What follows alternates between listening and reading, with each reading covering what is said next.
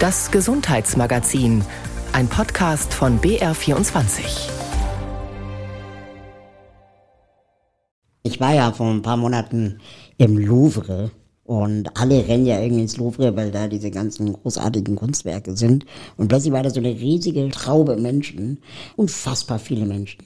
Und dann kam so jemand von der Sicherheit vorbei, hat uns nach vorne gewunken, meine Partnerin und mich, die auch im Rollstuhl sitzt. Und plötzlich standen wir da, vor allen anderen, vor der Absperrung sogar, und sahen die Mona Lisa. Und es war so hart underwhelming, weil die Mona Lisa einfach so klein ist, hinter einer Glasscheibe versteckt und trotzdem Abstand, der so groß ist, dass die Mona Lisa sich so groß anfühlt wie eine Briefmarke obwohl ich schon vor der Absperrung stand, dass ich mich gefragt habe, warum eigentlich? Ist das nicht eh ein Poster? du hast zu viel Mr. Bean geguckt. In dieser Folge des Gesundheitsmagazins ist wieder Platz für den Podcast Die neue Norm. Eine Sehbehinderung, zwei Rollstühle oder drei JournalistInnen. Jonas Karpa, Raul Krauthausen und Judita Smikowski sprechen über Behinderung und Gesellschaft. In der heutigen Folge geht es um Kunst. Welche Barrieren erleben Menschen mit Behinderung zum Beispiel im Museum?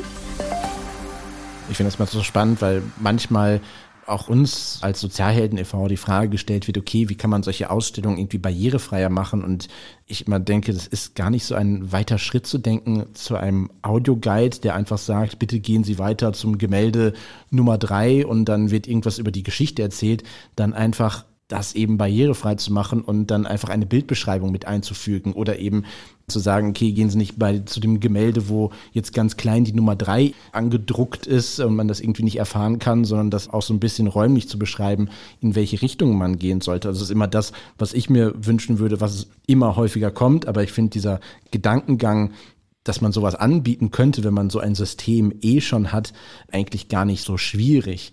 Judita und Raul, ihr als Person, die im Rollstuhl unterwegs seid, wie ist es für euch, in Museen zu gehen? Jetzt unabhängig davon erstmal, um die Frage zu stellen, kommt man überhaupt in das Museum rein? Aber sowas sich aus der Rollstuhlperspektive im wahrsten Sinne des Wortes anzugucken, weil die Bilder, sie hängen ja eigentlich immer auf Höhe für FußgängerInnen.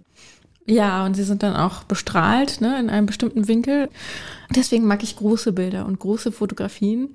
Und was sehr, sehr schwierig ist, ist dann manchmal so in der Mitte des Raumes gibt es ja manchmal so wie so ein Kasten.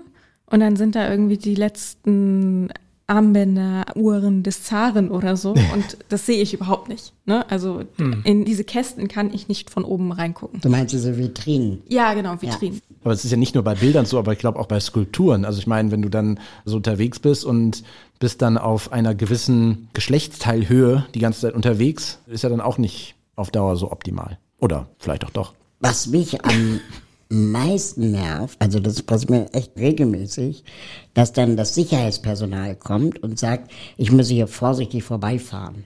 Echt? So als ob ich die Kunstwerke kaputt fahren würde. Keine Ahnung, entweder sehe ich so aus, dass ich unberechenbar bin, aber es wird echt schon mehrfach passieren. Oh Gott. Ja. Das und passiert mir nur beim Juwelier. Echt? Ja. Boah. Und ist es für Menschen mit Behinderung schwieriger, als Künstlerin, als Künstler zu leben? Beeinflusst die Behinderung die Kunst? Diese Fragen und viele andere besprechen Jonas Karpa, Raul Krauthausen und Judita Smikowski in der aktuellen Folge des Podcasts Die neue Norm. Zu finden ist er in der ARD-Audiothek.